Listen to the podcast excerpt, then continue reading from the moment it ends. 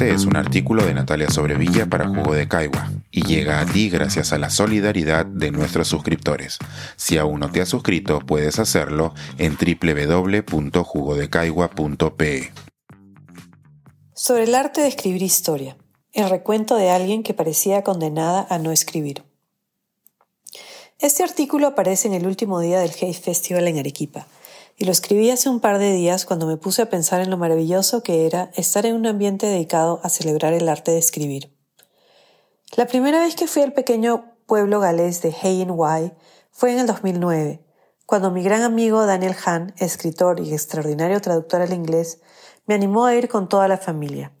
Fue un espectáculo indeleble en el que pude escuchar a algunos de mis héroes de toda la vida y conocer a muchos autores nuevos. Fue la vez en que pude ver que la cola para pedirle firmas al legendario historiador británico Eric Hobsbawm daba la vuelta a la esquina mientras que el telegénico Neil Ferguson se quedaba solito. Ese mismo año escuché a Luis Moreno Campo, hoy conocido por la interpretación que de él hace Juan Pedro Lazzani en Argentina 1985.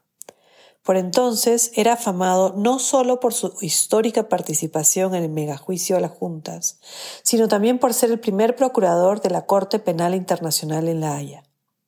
En ese rincón del Reino Unido no lo conocían mucho y tuve la suerte de poder quedarme hablando con él un buen rato.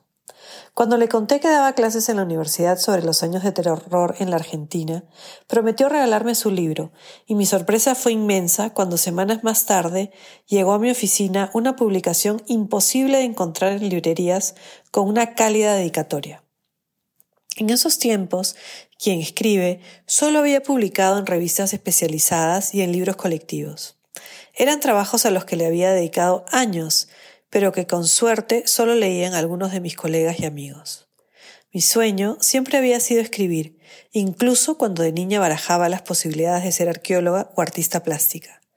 Pero las palabras me traicionaban cuando las ponía en el papel, porque a causa de mi dislexia mi ortografía era imposible. Después de deambular un poco por el mundo y de intentar escribir sin mucho éxito, volví al ejercicio de la historia, y fue desde ahí donde pude comenzar a desmadejar las ideas para comenzar a escribir. La práctica de la historia, como cualquier otra disciplina de las ciencias sociales, tiene reglas claras. Escribir está al centro de esta práctica, pero se hace siempre desde unos parámetros estrechos, donde lo que importa es el proceso por el cual se reconstruye el pasado utilizando una variedad de fuentes. Lo que buscamos los historiadores no es necesaria o únicamente establecer una cronología sobre los hechos que sucedieron. Tener claridad sobre esta sucesión de eventos es la base desde donde podemos estudiar las sociedades del pasado, pero no se limita a un listado de cosas que ocurrieron. Nuestro interés va mucho más allá y tiene mucho más que ver con las preguntas que nos hacemos hoy sobre nosotros mismos y sobre cómo llegamos a ser las sociedades que somos más que si A pasó después que B por la intervención de C. El otro día, tratando de explicar qué es lo que realmente hacemos, pensé en un símil que puede ser útil. Así como no es posible hacer física sin matemáticas, tampoco es posible hacer historia sin un conocimiento de la cronología. Al igual que la física no es únicamente matemáticas, sino que las utiliza en su búsqueda para explicar el mundo, la historia no es solamente una cronología de eventos. En estos días en Arequipa me encontré con colegas historiadores y participé en paneles sobre actualidad, porque mucha de mi práctica como historiadora consiste en buscar las conexiones entre el pasado y el presente. Será además una oportunidad de ver amigos que escriben sobre toda clase de materias y de conocer en persona a algunos que con los que solo he interactuado de manera virtual. Será además una oportunidad para pensar sobre lo que significa ser historiadora y lo que significa ser escritora. En 2009 terminé mi primer libro, que salió en inglés en 2011 y en castellano en 2015. Desde entonces mi ritmo de publicaciones se ha acelerado y cada uno de mis libros ha tenido una trayectoria distinta. El primero, la biografía de Andrés de Santa Cruz, lo hice por encargo y me sirvió como espacio para plasmar el proceso por el cual surgieron las naciones que hoy son Perú y Bolivia, que por un momento intentaron ser una confederación. He tenido también la oportunidad de hacer libros colectivos, como el que dicté en el 2015 con Scott Eastman, sobre el impacto de la Constitución de Cádiz de 1812 en el mundo atlántico. Este 2022, Scott y yo publicamos un libro sobre la independencia de toda América Latina, que escribimos a cuatro manos. Cada uno escribió tres capítulos y luego el otro reescribió para cada uno de ellos.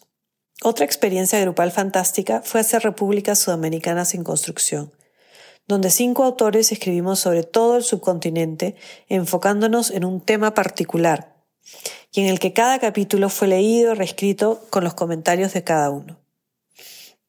En estos años han aparecido además mi colección de ensayos académicos Inicios de la República Peruana, viendo más allá de la cueva de los bandoleros, que no deja de darme alegrías, porque, si bien reúne ensayos que fueron escritos para historiadores, según los libreros, llama la atención del público en general.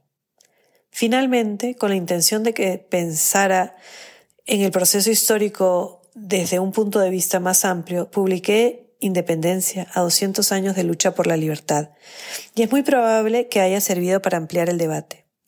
Sin embargo, debo confesar un gran pendiente.